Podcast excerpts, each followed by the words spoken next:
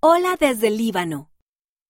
Acompaña a Margo y a Paolo mientras viajan por todo el mundo para aprender sobre los hijos del Padre Celestial. El Líbano está en el Medio Oriente. Allí viven unos 7 millones de personas. Cedros del Líbano. Antiguamente, el Líbano tenía muchos cedros.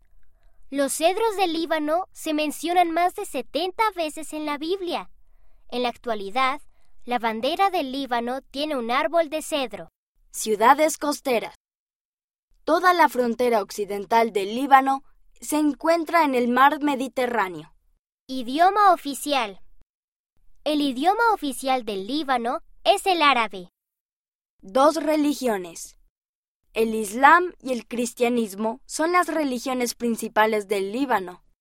El tabulé o tabule es una ensalada que se hace con perejil, tomates, menta, cebolla y trigo burgol, un tipo de grano.